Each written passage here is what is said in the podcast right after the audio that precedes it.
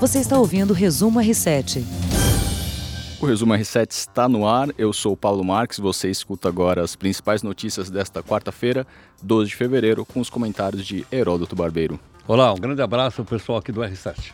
Hoje nós temos também a nossa colunista de tecnologia, Aline Sordilli, que é uma tradição às quartas-feiras, mas hoje ela não pôde estar aqui no nosso estúdio, então ela participa de um, por um vídeo no finalzinho da nossa transmissão. Ok, vamos lá. A gente começa a edição de hoje, Heródoto, falando sobre o coronavírus, que é a notícia que não sai do, do, do, do R7, da TV, a gente está o tempo inteiro comentando. Dessa vez é uma notícia boa. A China completou uma semana com queda diária no número de casos confirmados de pessoas infectadas pelo coronavírus. Então já tinha essa previsão, né, que chegaria num pico e depois começaria a cair. Então são 2.015 casos confirmados contra um pico de 3.887 em 4 de fevereiro. As mortes já, já somam 1.113 pessoas, todas concentradas ali na China, né? São 44,6 mil pessoas que tiveram o diagnóstico do coronavírus, sendo que 38,8 mil continuam em hospitais, sendo 8.200 em estado grave. Então, assim, ainda é um estado de atenção, né, Heródoto? É, mas mostra também que os chineses estão fazendo a sua lição de casa. Uhum. Outro dia até a gente mostrou aí que eles construíram um hospital em 10 dias para mil leitos. Sim, e já estava prestes a completar o, o segundo hospital que seria construído também em pouquíssimos dias. Pouquíssimos dias. Então eles, eles não estão, vocês não estão brincando. Não só porque a vida das pessoas estão correndo risco, mas porque a economia da China está correndo risco. Sim. Aliás, da China e de algumas partes do mundo também, inclusive a nossa. Uhum. É provável até que a gente compre menos da China. Já estamos comprando menos da China por causa do coronavírus e estamos vendendo menos. Então, para eles, não é só uma questão de saúde pública, mas questão também de ordem econômica, séria. Sim, eles seguem numa, numa guerra econômica com os Estados Unidos, né, que é a principal potência, e é, é, é paralisou linhas de produção, lojas fecharam, é, empresas já estavam, como a Apple, que produz é, produtos na, na China já estava estimulando sabe um preço tem gente menor. que está deixando de importar produto chinês com medo que com o medo. produto TV é uma bobagem, isso lógico não tem nada a ver. Sim. Inclusive tem uma matéria no R7 que fala sobre isso, que não existe risco de você importar algum produto é, da China e que venha ao país nem, nem máscara, nem máscara. Nem, nem as máscaras também, né, são, são fabricadas na China, também não são não são um risco. Pelo contrário, para quem está doente é uma, uma maneira claro, de evitar claro. a propagação. Aliás, outra coisa também que nós temos mostrando outro dia, na falta de máscara, eles estão fazendo com garrafa PET, você já viu ou não? Tinha uma, umas maneiras alternativas, um plástico, é, um, inclusive então... para animal. Também tem uma matéria no ah, R7 animal falando também? sobre a, a preocupação com animais. As pessoas estão meio desesperadas e colocam até mesmo proteção no, no cachorrinho, no gatinho. Morcego não, né? Morcego não. Inclusive seguem né, essa polêmica do morcego, né? Que seria o contato ali com sangue que causaria a, a, o início, que causou o início ali da, da contaminação do coronavírus. O América Latina ainda não tem nenhum caso registrado.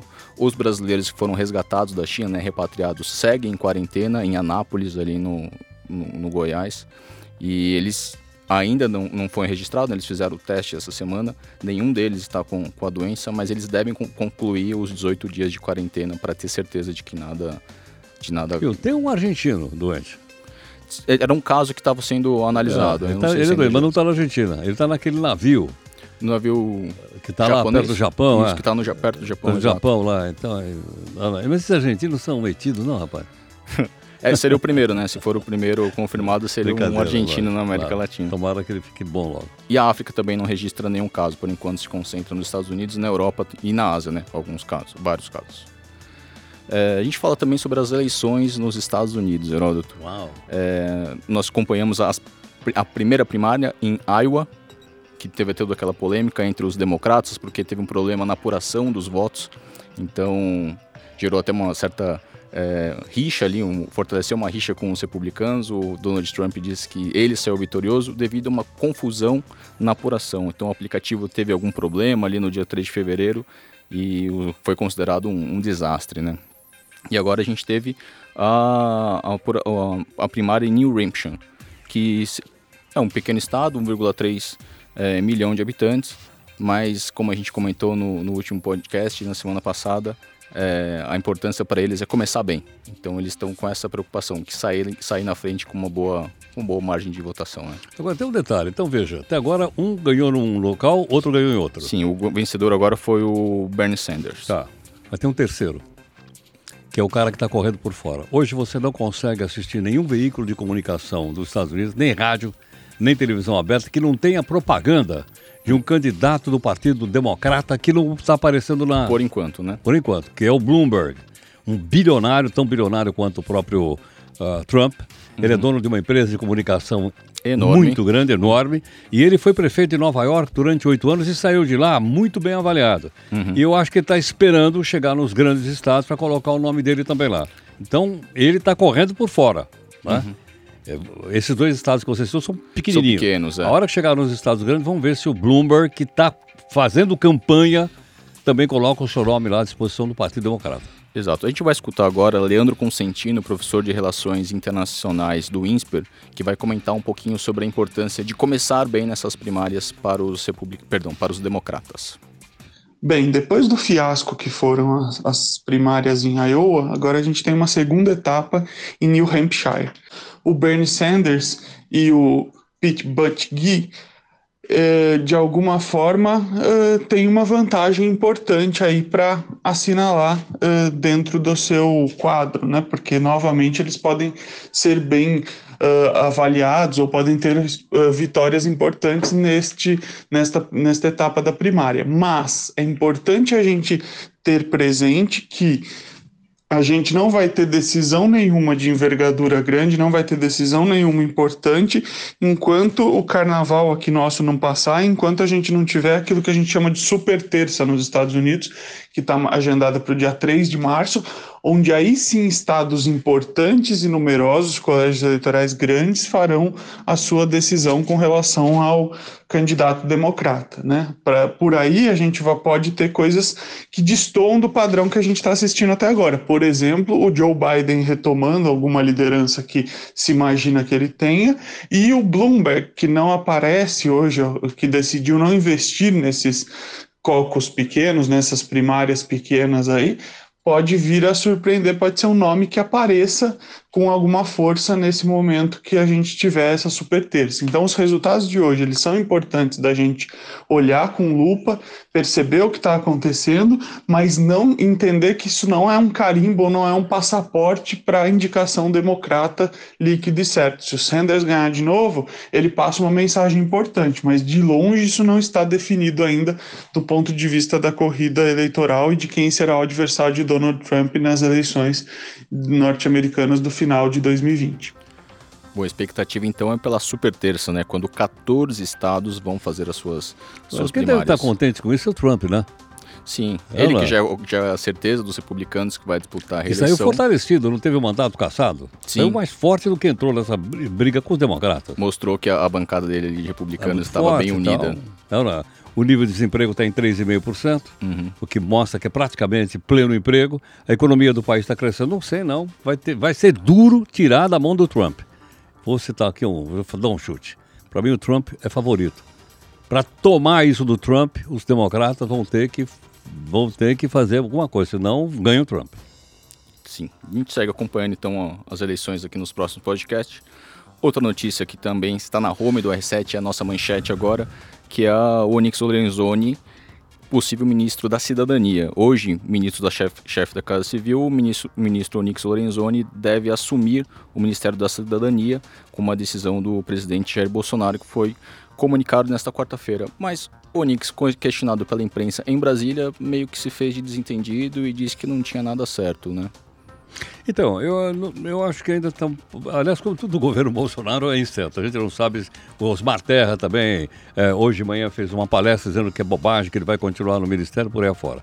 Agora, só o que chama a atenção é o seguinte: por uma questão do passado, a história recente da República, nós, nós não. Os presidentes deram importância para tal da Casa Civil de tal ordem que o cara da Casa Civil era uma espécie de um gerentão do governo. Uhum. Era o cara que quebrava os galhos, era o cara que arrumava as mutretas, era o cara que arrumava emprego para os senadores, emprego para os filhos dos deputados. E o que aconteceu? A, a Casa Civil foi esvaziada.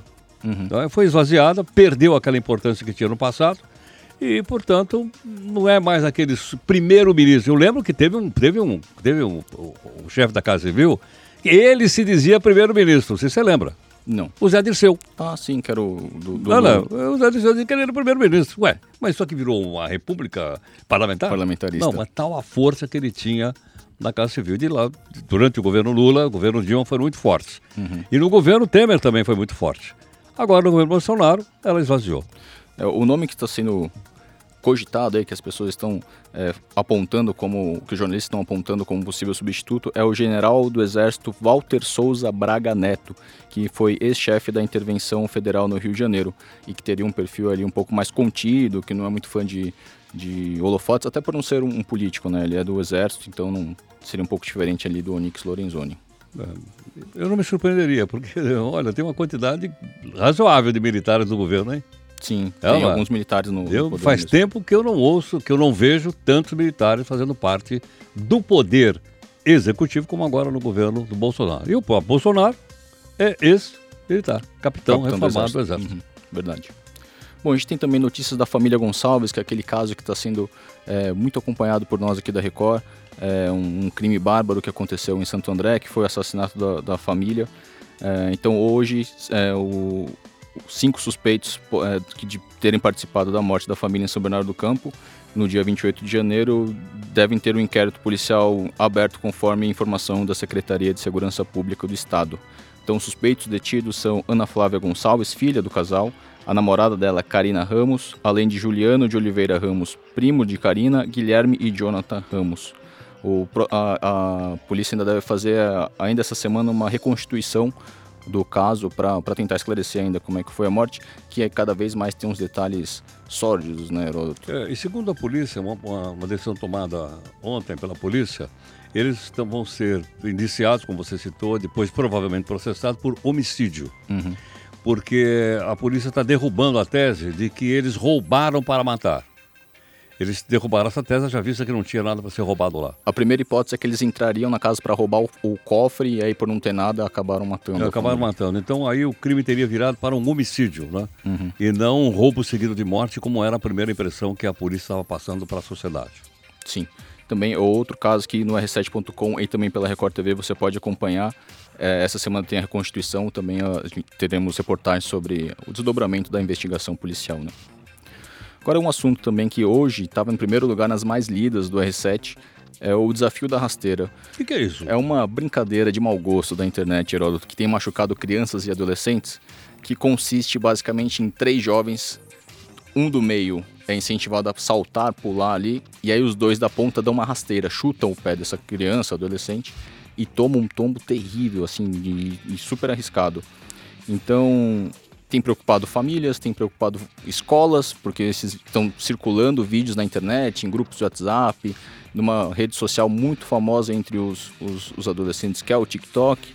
Então a gente vai escutar agora a Patrícia Marques, que é psicopedagoga, que comenta um pouco sobre essa, essa brincadeira que está, que está viralizando na internet. O TikTok é um aplicativo bem conhecido entre crianças e jovens que permite fazer pequenos vídeos, né, com dublagens, imitações, danças e também alguns desafios. O que acontece é que esses desafios, que às vezes são mostrados, trazem um certo perigo, né? Então cabe a nós, educadores, profissionais, escolas e principalmente os pais sempre estarmos atentos e orientar as crianças dos perigos que envolvem a brincadeira. Inclusive as escolas, né, que é onde todos levam o celular, as crianças hoje se divertem, né, na hora do, do intervalo, todo mundo lá com o seu celular assistindo vídeo, tirando fotos. Cabe à escola ficar atenta e inclusive trazer a molecada para um bate-papo e saber o que está acontecendo, saber quais são os vídeos mais legais, né? Que assim a gente acaba se aproximando deles e evitando tragédias.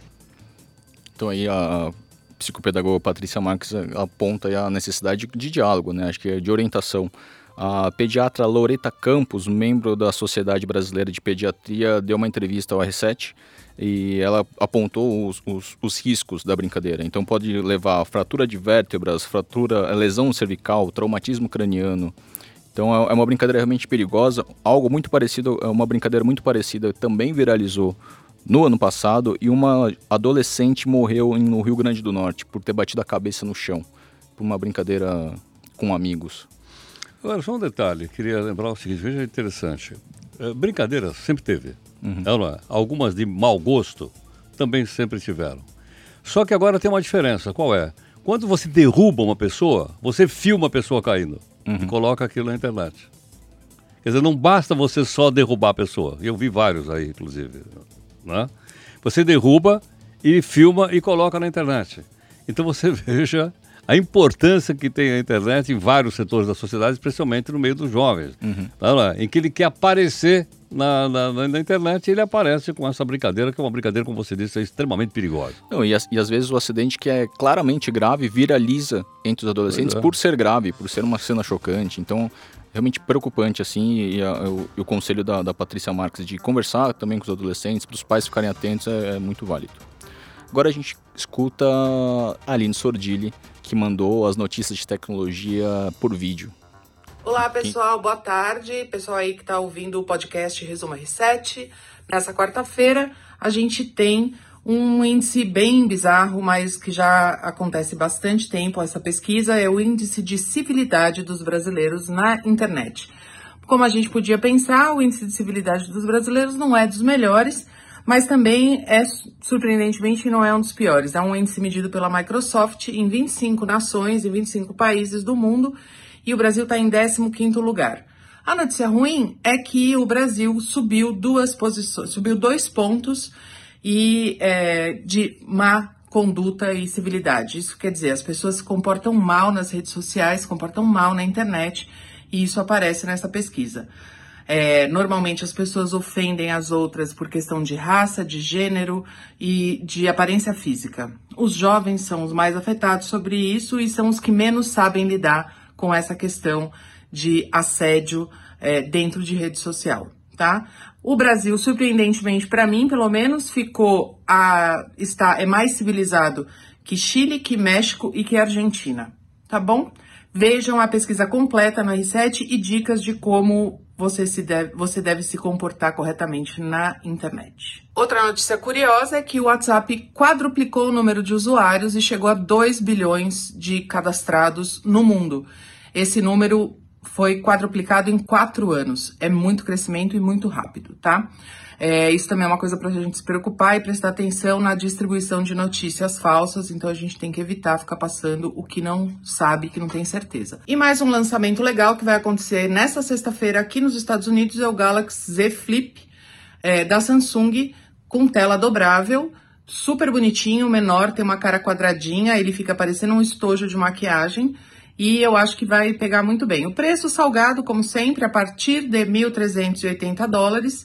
Eu vou tentar tirar umas fotos por aqui e mostro para vocês no, na semana que vem, quando eu vou estar de volta aí com vocês nos estúdios, tá bom? Beijo, obrigada a todo mundo, até mais. Aline sempre trazendo notícias divertidas para o nosso podcast.